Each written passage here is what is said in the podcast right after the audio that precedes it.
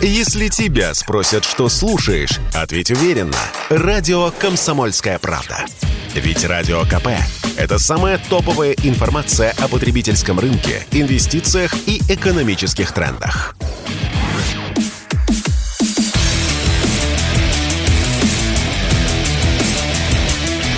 Программа с непримиримой позицией. Утренний Мардан. И снова здравствуйте. И снова в эфире радио «Комсомольская правда». А я Сергей Мордан. Идет трансляция на YouTube-канале «Мордан 2.0». Нет, нас не забанили, не забанили, и даже страйков не прилетало. Удивительно, удивительно, правда. Я сам до сих пор в недоумении, за что ж такая милость. Продолжаем обсуждать важнейшие события последних дней – и должен я вам вот что сказать. То есть простые, добрые русские люди, ну, о чем, вот э, какие заботы их занимают? Ну, они ходят в магазин, они обсуждают, что цены выросли, и растут, и будут расти. Вот, беспокоятся о том, как будет дальше. О чем беспокоится образованный класс? Последнюю неделю о том, что им шенгенские визы не будут давать. Вот этот феномен, вот эту вот разницу э, в мировоззрении двух Россий мы сейчас обсудим с Алексеем Чедаевым, генеральным директором аналитического центра «Московский регион» и политологом. Алексей, здрасте. Да, доброе утро. А вот, кстати, у вас не возникло такого ощущения, что, ну, такая медийная общественность, э, ну, как бы себя не очень красиво ведет, э, вот э, целую неделю обсуждая эти шенгенские визы, как будто вот более важной темы и не существует в принципе? Нет, но это же фантомная боль э, от отключения очередного USB разъема по присоединению к глобальному миру. Объясните, что это значит? Ну, э, наше общество было устроено таким образом, что э, чем выше ты стоишь, э, по крайней мере, даже и в собственных глазах в социальной иерархии, но не только в собственных, э, тем э, более велика степень твоей интеграции в глобальный мир. Ну, тех, кто совсем на вершине пирамиды, у них вообще и недвижимость там, и счета там, и дети там учатся, все там. А у людей попроще есть радость э, там э, раз в год куда-нибудь съездить, а у людей еще попроще э, это только по телевизору показывают, как там люди живут, а ты, значит, на дачу, вот, в лучшем случае. Вот. И в этом смысле вот эта возможность да, даже не обязательно реализуемая сама возможность э, быть там, как совершенно справедливо заметила эстонская, по-моему, премьерша, э, была привилегией и рассматривалась как привилегия. И э, как бы ни на что э, человек не реагирует э, так э, болезненно, как на ситуацию, когда его лишают привилегии.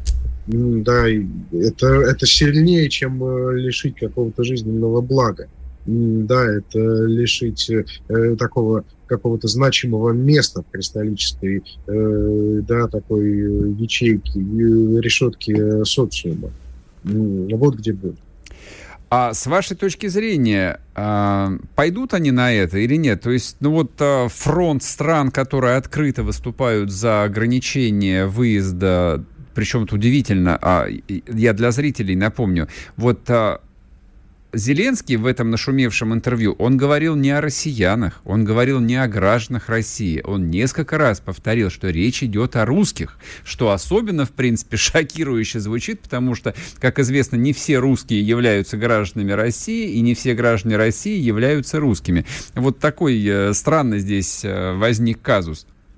Значит, прибалтийские страны, Польша, Дания, по-моему, поддержала. И хотя на уровне Еврокомиссии сказали, что это технически, физически, идеологически невозможно, вот э, у меня стали закрадываться смутные сомнения, а не решатся ли они действительно на это? И как же ценности в конце концов? Там, если только о ценностях, там же еще э, возник э, конфликт двух парадигм, как именно противостоять России. Одна состоит в том, чтобы как можно больше давить на Э, простого российского человека, чтобы он э, наконец-таки осознал, в какую трясину, значит, э, завел его путинский режим и отправился в Майдан.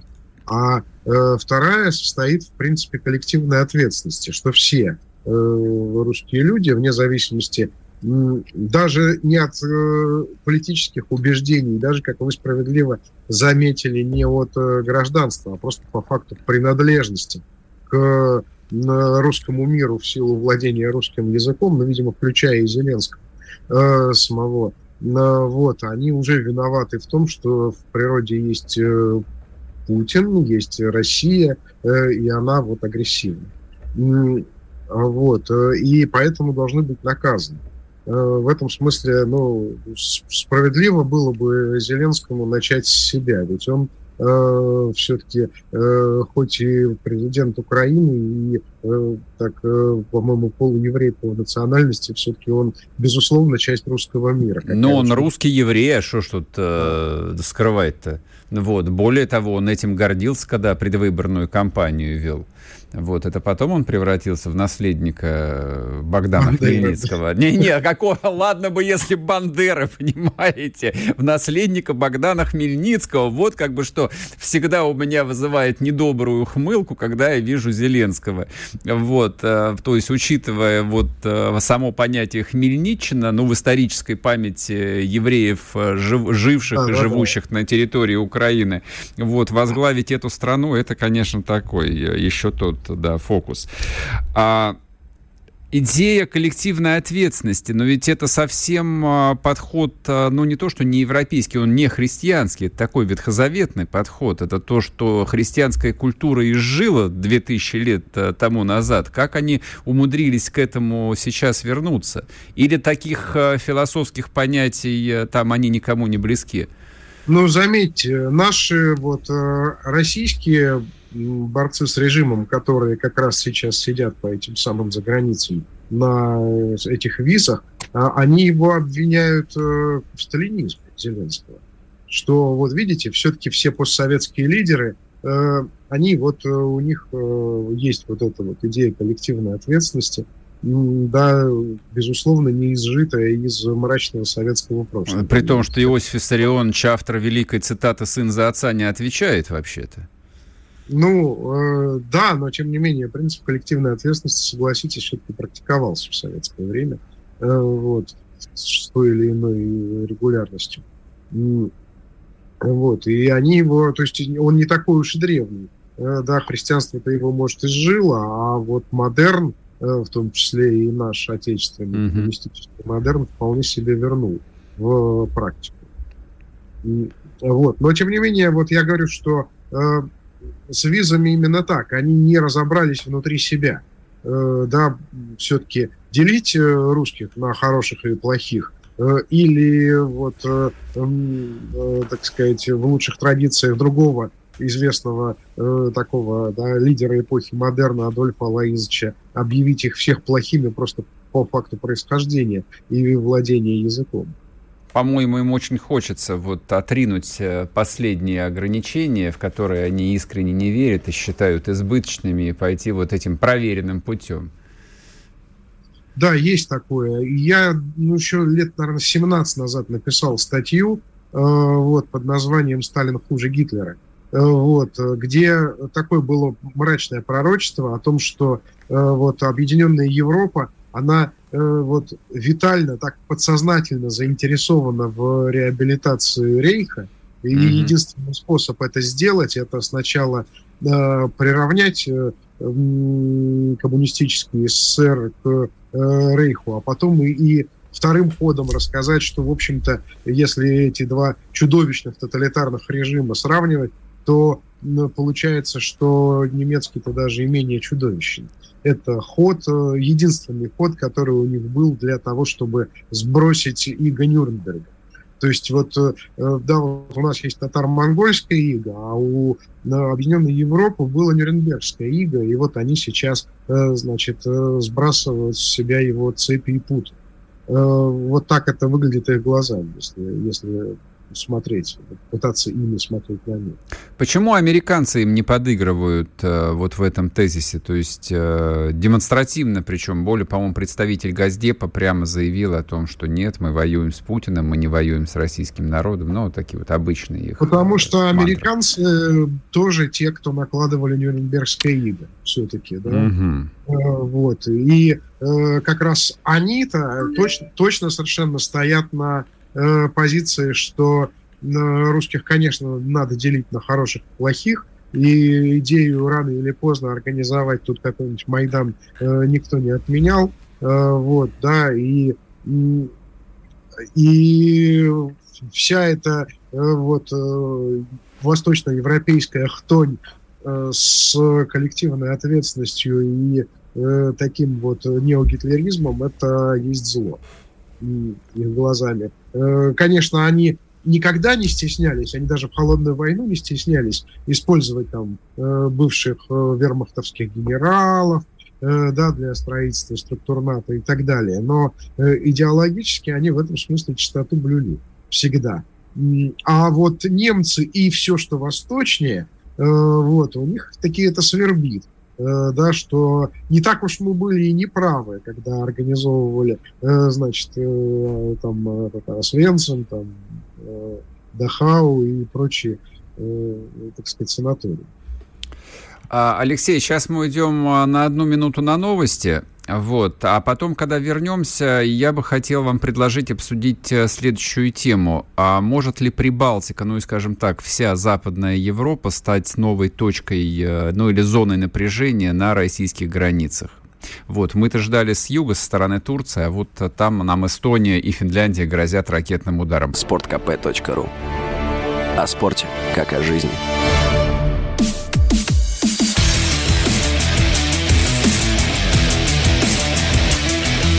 Программа с непримиримой позицией. Утренний Мардан. И снова здравствуйте, и снова в эфире радио «Комсомольская правда». Я Сергей Мордан, Алексей Чедаев с нами на связи, генеральный директор аналитического центра «Московский регион». А очень странное заявление прозвучало то ли в пятницу, то ли в субботу, но не суть важно. А министр обороны Эстонии, маленькой, но гордой страны, сообщила о том, что они с Финляндией, а они вроде бы как один народ, вот не поручусь там за какие-то особенности, но вот эстонцы всегда так себя позиционировали, что они с Финляндией один народ. Значит, что они теперь сделают единую систему противоракетной обороны, и Финский залив в случае военного конфликта, кризиса будет закрыт для российских военных кораблей. Вот здесь вот нужно разъяснить, это не то, чтобы они прямо сейчас собираются его закрыть. Там речь о том, что противокорабельные системы перекрывают вот весь Финский залив, и Балтийскому флоту там будет никуда не тыркнуться. Эстонские и финские доблестные зольдатен, в общем, его там тут же и утопят. Кто-то сказал бы, что это, в общем, так, хихоньки-хахоньки, а я вот ничего смешного что-то не вижу. Как многовато вот проблем возникает. Что скажете? Ну, тут же понятно, что это на самом такого с политического на обычный русский переводится, когда эти денег. Э, вот, то есть это э, послание в Вашингтон э, с перспективным проектом. Раз мы тут занимаемся сдерживанием России, вот вам прекрасное а, место. То есть, то есть это стартап, в общем, очередной? Да, это стартап, да, такой вот милитаристский, как сейчас, сейчас это модно, да, даже не, не мильтех, да, не военные технологии, а вот такой диптех, да, дипломатические технологии или военно-дипломатические технологии. И вот стартап э, в этой сфере, э, да, и он, э, в общем, имеет, конечно, шансы получить, ну, по крайней мере, посевное финансирование на проработку проектной документации и какие-нибудь исследования в этой сфере. Просто если посмотреть на западную границу, там, в общем, возникает такая сплошная дуга напряжения. То есть сейчас, да, она для нас, ну, вроде бы как выглядит, ну, местами комичной, но хотя транспортная блокада Калининграда, в общем, угроза блокады не снята до сих пор, то есть транзит оплачен до 1 сентября, а дальше вопрос открыт. Вот, собственно, вот к Литве присоединяется ну, маленькая, но гордая Эстония, значит, которая, там, у которой там откуда-то ракеты взялись, а Латвия вообще как будто, в общем, с поводка сорвалась, э, там, собирается аннулировать и ВНЖ, вот эти вот прекрасные, которым обладают э, десятки тысяч, если не россиян, то москвичей, купивших там недвижечку в какой-нибудь этой, простите меня, хотел сказать, сраной, не сраной, солнечной Юрмале и прочее. Сейчас так, а через годик, э, допустим, действительно это может превратиться в плацдарм. Не, ну для плацдарма все-таки они, э, как это, территории маловато. Нет оперативной глубины. Нет оперативной глубины, да. Это, это та проблема, с которой столкнулся, кстати, СССР в 41-м, да, потеряв Прибалтику почти сразу, uh-huh, да, в первые uh-huh. же недели войны. Да, и в этом смысле как, как как э, плацдарм именно вот в такой военно-стратегическом отношении нет. Да, вот в отличие от Украины, которая, конечно, была, дай бог, плацдарм для них. А вот, вот в этом военно-дипломатическом измерении, да, тут можно создавать сколько угодно проблемы, и я думаю, что я думаю, что вот мы все время э, так вот, да, у нас есть уже сформировалась традиция в очередной раз возмущаться очередным каким-нибудь антироссийским или русофобским э, действием, высказыванием и так далее э, прибалтийских политиков. Э, да, и, и действующих, и недействующих. А надо просто понимать, как там все устроено. Там такая уже полуколониальная политика, и в этом смысле они это говорят даже не нам. Они mm-hmm. это говорят своим начальникам за океаном, Э, с тем, чтобы их э, заметили, приголубили и продвинули. А, то есть, это, э, то есть это как на большом совещании, там менеджер среднего звена должен быть проактивным и показывать, что у него тоже есть идеи. Да, да, именно так. И вот поскольку это остается чем дальше, тем больше чуть ли не единственным прибалтийским бизнесом по мере исчерпания всех остальных да, экономических возможностей, э, вот они оттягиваются. То есть это ничем не закончится. Хорошо. А вопрос э, тогда у меня следующий.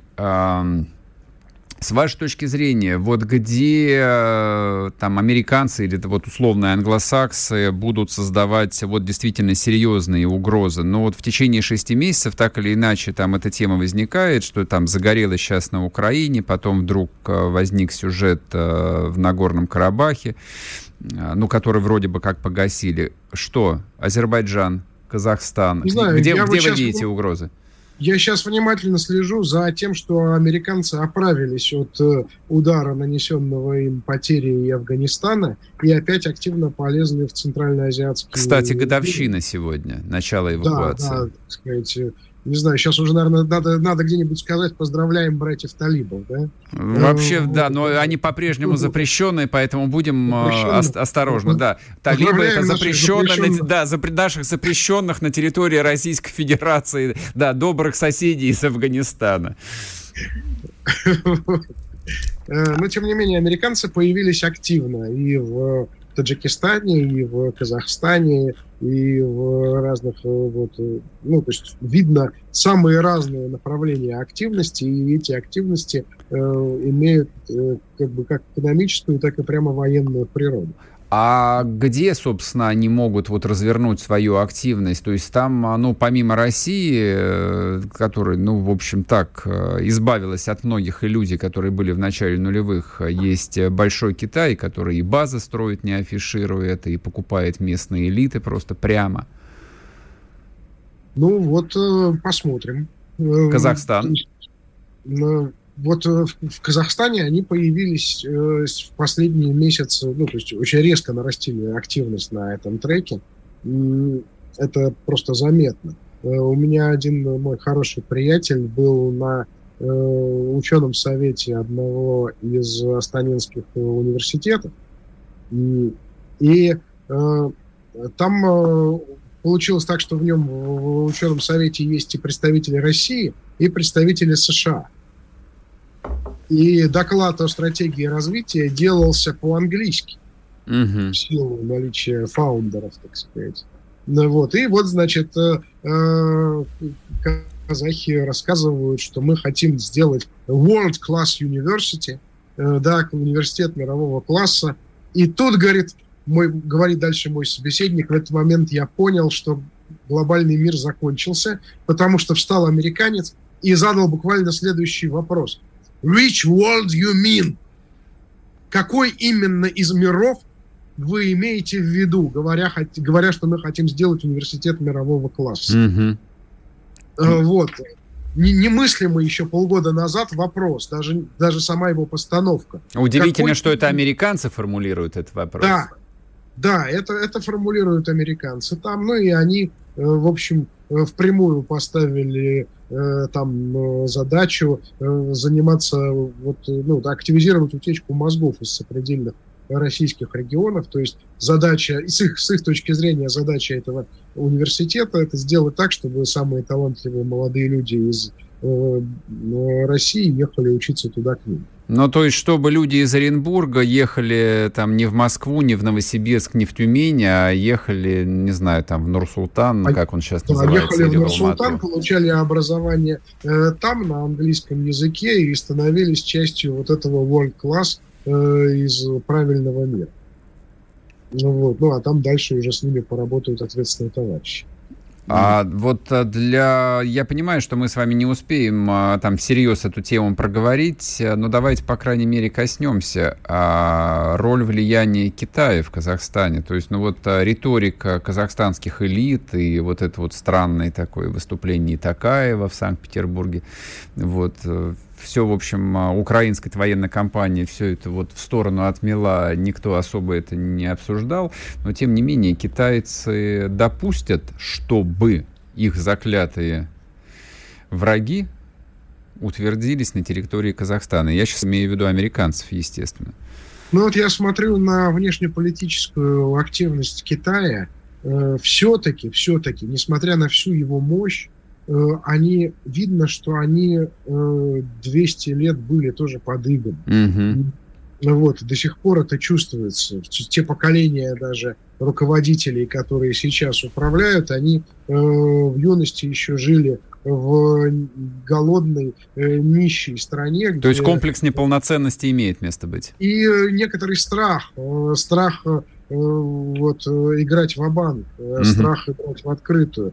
То есть это все списывается на такую китайскую осторожность, вот, да, мудрость, дальновидность э, там и так далее. А э, я вижу, как они пасуют. Mm-hmm. Да, это особенно бросалось в глаза вот э, в тайваньском обострении недавнем. Да, сколько... Обсудим. Это мы обсудим, да, в ближайшее время. Сейчас у нас остается буквально там 15 секунд тоже до новостей. Договоримся на будущее, что мы поговорим с вами подробно про центральноазиатскую, про центральноазиатские регионы, про Тайвань и про Китай. Алексей Чедаев был с нами в эфире. А, друзья мои, у нас дальше еще одна большая тема, которая случилась в конце прошлой недели, так что не уходите. Чтобы получать еще больше информации и эксклюзивных материалов, присоединяйтесь к радио «Комсомольская правда» в соцсетях – в отечественных социальных сетях. Смотрите новые выпуски на Рутьюбе, читайте телеграм-канал, добавляйтесь в друзья ВКонтакте, подписывайтесь, смотрите и слушайте. Радио «Комсомольская правда». Самая оперативная и проверенная информация в эфире и соцсетях.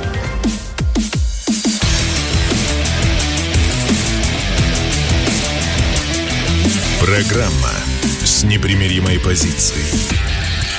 Утренний Мардан. И снова здравствуйте, и снова в эфире радио «Комсомольская правда». Я Сергей Мардан. А, кто смотрит трансляцию на Ютубе, приветствую вас. Нажимайте кнопку «Нравится», подписывайтесь. А некоторые смотрят трансляцию, ну как некоторые, около тысячи человек смотрят трансляцию в Телеграме, в Телеграм-канал Мардан. Там же идет голосование. Давайте-ка я вам напомню, а в конце программы подведем результаты. Значит, а какое голосование сегодня я запустил? Очень простой вопрос. Смена спортивного гражданства, так называемого, когда спортсмен, вот вчера он еще был российским спортсменом, мы им гордились, он подпитывал наш с вами патриотизм, а друг бабах, читаешь новости, и там какой-нибудь Вася Пупкин стал а, выступать э, за Казахстан или за Францию или, я не знаю, там, за Польшу. Вот это предательство или нет? Ответьте, пожалуйста. Простой вопрос. Да или нет? Предательство или не предательство? Так, а, ну и что? Очень важные события случились а, в конце а, прошлой недели. То, что мы не успели обсудить в этом эфире, это Америка. В нашем американоцентричном мире произошли большие события. Там произошли обыски а, как, как сказать, в особняке Дональда Трампа. У Дональда Трампа много особняков, он человек, мягко говоря, очень не бедный, он миллиардер, но вот э, его там роскошное в своем уродстве здание во Флориде, туда пришли агенты ФБР. А, ну, мало того, что пришли, они объявили, что нашли у него 11 комплектов совершенно секретных документов. Вот что это значит?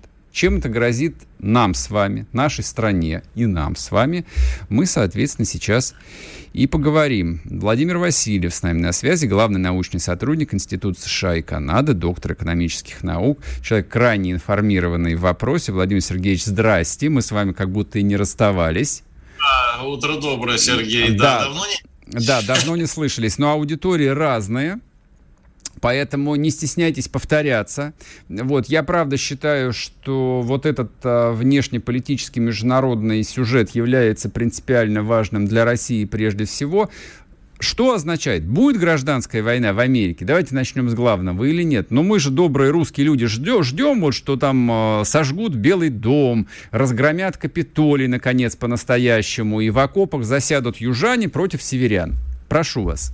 Во-первых, э, понимаете, несмотря на работу вот этой комиссии 6 января, буквально на вот эти выходные тоже зарегистрирована попытка несанкционированного э, проникновения в Капитолий. То есть, понимаете, народ, как говорится, по-прежнему э, не оставляет американские идеи все-таки штурмовать цитадели неправильного принятия решений принципе, Америка, может быть, идет сегодня к этой проблеме, к вялотекущей, такой, я бы сказал, гражданской войны, но причина, может быть, сегодня мы подойдем вот это как бы к другому вот эти последние обыски, с моей точки зрения, они вовлекли Трампа вот в большую политику. Вот в данном случае до этого он где-то был пенсионером, э, до этого он только рассуждал, будет ли он принимать участие в этой политике или нет, выставить свою кандидатуру, там не выставит. Вот, когда об этом объявлять? До 8 ноября, после 8, ну, речь толкает. Ну, в Америке любят речь толкать. Все, все кому не лень по поводу и без повода. А вот в данном случае, вот он действительно уже вовлечен в эту самую политику, в этот конфликт, конфликт, по крайней мере, с Министерством юстиции, а в, в, в лице этого министерства и с администрацией Байдена, потому что все-таки обыск сегодня санкционировал Байден, Белый дом. И Трамп таким образом, можно сегодня сказать, как-то там, Мар, Мар-Алага против Белого дома. Mm-hmm, То есть это, это, это уже началось, понимаете. И выводы, ну, понимаете, Юрий, одно дело, это самое, э, обмен неполиткорректными заявлениями, а другое дело, мягко выражаясь, кто кого посадит потому что обыск и все, что с этим связано, не скрывают о том, что да, в общем, может быть возбуждены уголовные дела, да, американские там сделки, давай Трамп либо пакуй чемоданы, либо, как говорится, пожалуйста, в тюрьму, но и про сторонники Трампа тоже говорят о том, что, ребята, вы превысили свои полномочия. И министр юстиции, и министр там, Гарланд, и директор ФБР тоже могут что называется, понести административную, а может быть даже и уголовную ответственность. В любом случае, тут есть один момент. Сейчас, мы, может быть, будет время, там какие-то технические детали обсудим, но в Америке вот эта бюрократия, она не идет, что к 1 сентября или там, я не знаю, к 1 октября. Все понимают, что это будет идти довольно долго. А сравнительно месяцами американская Фемида, она как-то так отличается от американской технологии. Технология, может быть, там уже на Марс пару раз слетает или даже скоро вернется оттуда. А вот Фемида, она по законам 19 века работает. А это значит, что эта проблема будет э, фигурировать и после 8 ноября, после промежуточных выборов.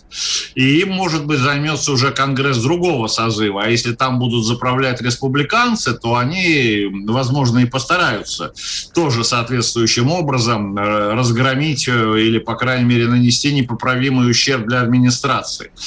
И если мы сегодня говорим о том, э, что, понимаете, если посмотреть на этот обыск, ну, Трампу приписано всякие деяния по совокупности.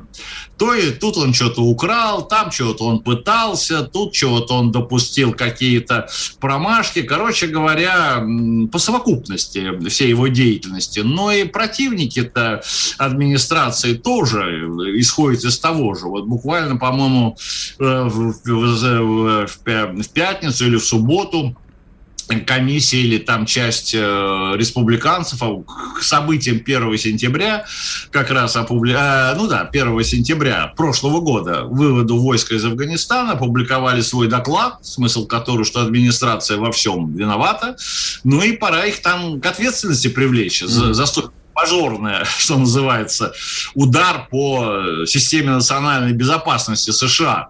Понимаете? И в этом, э, в общем, на сегодняшний день и получается действительно очень, понимаете, этот, ну, политтехнологи, по крайней мере, сказали, да, для Трампа всегда была такая, знаете, ситуация. С одной стороны, пропасть разверзается под ним, ну вот еще немного и все.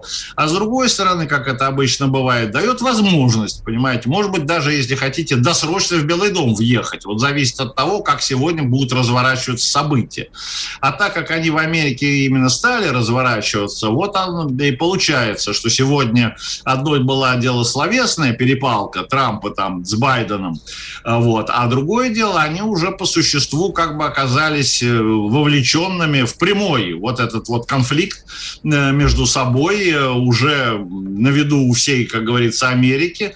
Они вывели выведены на авансцену, и уже тут, э, ну, в общем, все понятно. Это и политические, и юридические, и уже последствия. Одно дело э, за слова, ну там какая у нас там первая поправка, ну, может быть, в Америке за слова еще пока в тюрьму не очень сажают, хотя от твита отключают, от твиттера.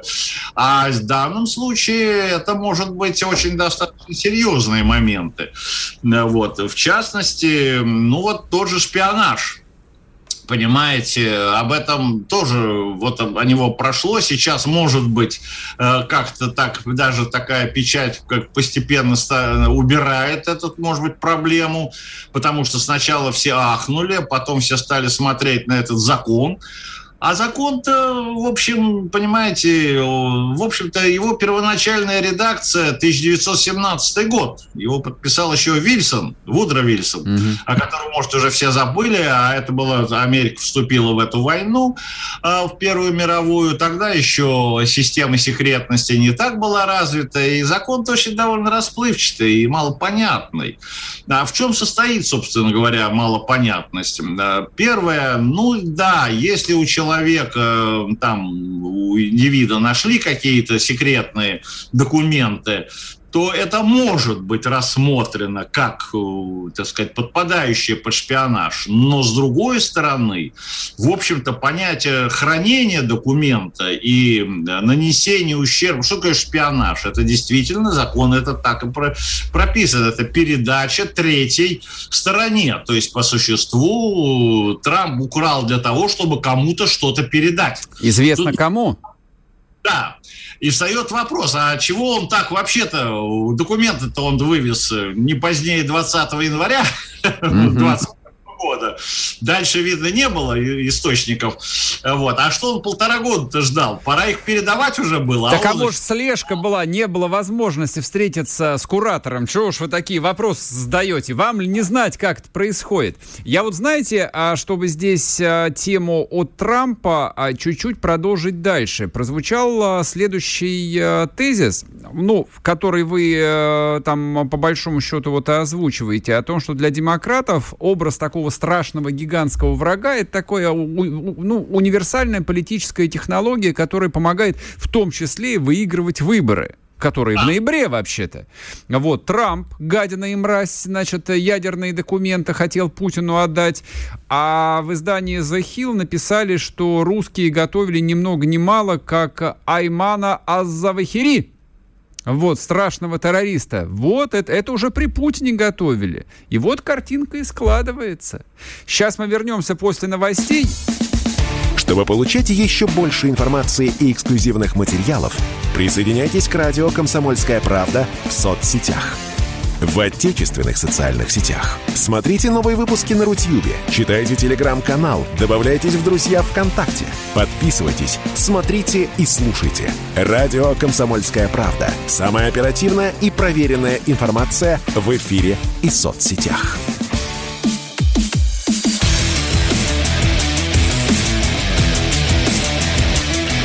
Программа с непримиримой позицией. Утренний Мардан. И снова здравствуйте, и снова в эфире радио «Комсомольская правда». Я Сергей Мардан и Владимир Васильев, главный научный сотрудник Института США и Канады, доктор экономических наук. Я почему а, говорю доктор экономических наук, подчеркивая? Потому что это важно, потому что человек разбирается в вопросе. Слушайте, и все будете знать, что там у американцев проклятых. Победим мы их, в конце концов, спустя 150 лет или нет? Прошу вас, Владимир Сергеевич. Итак, итак, страшная Россия, которая готовит террористов, которая крадет э, секреты, устраивает кибератаки. Это работает или нет? Ну вот, собственно говоря, на сегодняшний день это, можно сказать, перестало работать. Или, по крайней мере, дает осечки, понимаете. Один выстрел осечка, второй выстрел осечка. Ну, тут встает уже вопрос, то ли оружие или телестрелки. Но, тем не менее, попытка разыграть вот эту карту, она, как говорится, есть, она есть на лицо. И, может быть, это уже то, что называется игра в банк mm-hmm мы уже действительно говорили, что начиная там с 15 -го года или там, я не знаю, 16 -го, демократы постоянно крутили идею, что Трамп, ну вот тут начинается, может быть, такая американская, как говорится, штучка, что он недоморощенный продукт американской политики и жизни, а он, что называется, засланный казачок. И вот mm-hmm. Этот казачок, понятно, кем его, кто его тут заслал, кто его, как говорится, надоумил и так далее. И вот все эти семь, и, кстати, когда первое заявление Трамп э, сделал по поводу обыска, по-моему, там уже восьмого вечером или девятого, пускай историки разбираются, он действительно это указал, что вот эта вот навязчивая идея, уже такая маниакальная Россия, Россия, Россия, она уже настолько сидит в головах некоторых людей, что они себе и по-иному по-другому даже не, не мыслят вообще развитие американской политической системы. И вот в данном случае как раз вот эту карту, может быть, в самый такой, ну вот, э, прихлопнуть, как там у Генри говорил, бубновым тузом или каким там еще, или пиковым тузом прихлопнуть, понимаете, всю эту ситуацию. Потому что дело не только в том, чтобы устранить Трампа, а может быть, как всегда, Америка думает, э, чтобы с этого еще был какой-то навар, все-таки вернуться, раскрутить эту проблему, сказать, и Мюллер был был, так сказать, там не додавило и эти, и достигла сила, стила, там все это имеет под собой основание, все это правильно. Ну, вот в свое время где-то чего-то как-то не додавили, не доказали, но теперь-то уже всем все ясно. И вот эта ситуация, она, конечно, очень действительно принципиально серьезная с точки зрения тех ставок, которые есть в Соединенных Штатах Америки, они поставлены на карту. И с моей точки зрения, самым главным, конечно, это субъективная слабость администрации Байдена. Если бы это был другой президент, если бы скамья запасных тоже была не Камала Харрис представлена, ну, может быть, это бы все так бы и расприняли. Ну, ладно. Вот сейчас у них дойдет до рукопашной, что называется, вот тогда уже они и покажут. Но тут, видно, есть ощущение уже того, что в этой рукопашной Трамп заведомо победит. Вот. И всех этих э, демократических кандидатов в том или ином, кстати, ракурсе. И эта ситуация тоже есть. И я думаю, что в этом плане политическая, конечно, система она подошла к очень большому такому американскую, понимаете, тогда, когда можно уже говорить о том, что не срабатывают вот эти вот демократические политические институты. Собственно говоря, когда уже в этом ордере э, встает вопрос о шпионаже, при том понимаете, в чем дело? Ведь понимаете, вот когда сказали закон о шпионаже, вот я его сказал, 17 -го года, это какое время-то было? Военное, угу. понимаете? Значит, сегодня у нас военное время, а шаг от, э, так сказать, внешней войны к внутренней войне, возможно, очень-очень, дистанция очень короткого, э, что называется, очень короткая дистанция. И вот здесь, конечно, сегодня э, как бы понимание вот этой ситуации, она есть, и в любой момент может вот этот начавшийся политический кризис, ну, привести к очень таким серьезным я не знаю, последствиям. Э, и призрак вот этого, если хотите, ГКЧП американского, угу. он это нависает, он есть, это как выход из всего положения. Кстати, могу сказать, что когда, ведь Никсона, когда его снимали, ну, формально-то там тоже были э, некие юридические основания, что-то он там взял, там, агентам ЦРУ поручил, э, а он не имел права их использовать внутри страны, это серьезное закон... Э, нарушение законодательства, это ладно. Но были ведь э, еще и политический шлейф а политический шлейф был довольно интересный. И состоял в том, что Никсон как раз после 1971 года, когда вот как раз рухнула Бреттон-Вудская система, когда были неясны перспективы вообще э, его переизбрания, э, и демократы тогда выдвинули крайне левого кандидата МакГоверна. Ведь что он задумал? Он задумал перенести выборы. Он задумал отменить президентские выборы 1972 года. Это когда это вскрылось, вот это политический класс, как говорится, ахнул. Что mm-hmm. сегодня президент и покушается на самые основы американской демократии. Но там был действительно момент э, довольно, может, смешной для Никсона, потому что как раз те выборы, которые состоялись, он просто, э, может быть, впервые, так знаете, в новейшей американской истории просто тушировал МакГоварда. И вот тут создалось впечатление, парень, у тебя так стояли фишки на шахматной доске, что ты мог вообще-то стать президентом, не приступая к игре, а ты решил сыграть по-китайски. Взял и доску хотел перевернуть. Слушайте, что у нас там творится? Что в головах политиков-то творится? И вы понимаете, что сегодня вот этот синдром возвращается. А что у них там в головах политиков-то творится? Понимаете? Что вашингтонские, что другие. И вот здесь, э, ну, забегая вперед, вы говорите, что вот завтра, завтра э, в Америке состоятся очень важные, принципиальные э, первичные выборы в штате Вермонт. Вот здесь вот можно анонсировать эту ситуацию, потому что сейчас за этим следит по существу вся Америка. Дело все в том, что когда Трамп, значит, вот импичмент второй был, то 10 республиканцев в Палате представителей проголосовали за Э, его импичмент, в главе которых и была Лиз Чейни. Ну, Лиз Чейни – это дочка Чейни, Чейни – это вице-президент там США и все такое прочее, бывший министр обороны и э, ведущий деятель администрации Буша, что одно, что другое. Э, по-своему, в республиканских кругах человек авторитетный, представитель Старой Гвардии.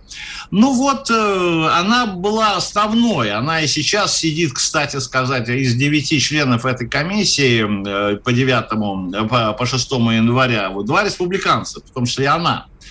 Вот э, первичные выборы, понимаете, пройдет она, не пройдет. При этом из 10 вот этих, э, значит, конгрессменов 7 уже вылетело. Все, они, э, Трамп на них крестик поставил, э, им нарисовал, в смысле, черную метку, и они вылетели. Только сейчас двое прошли горнило первичных выборов, ну, еще неизвестно, там, может быть, и на всеобщих проиграют, но Лиз Чейни сегодня вот она символ. Вот если ее сейчас, как говорится, э, э, зафлажкуют в, в Вермонте, притом, э, так сказать, понимаете, Вермонт это либеральный штат, это там, где Берни Сандерс и все такое прочее. Угу. Даже там, э, если ее зафлажкуют республиканцы, а дело все в том, что ей противостоит там дама, которая просто протрампистка, она просто выступает с открыто трампийских позиций, что выборы подтасованы, что выборы украдены, что вообще черт знает что из боку бантик.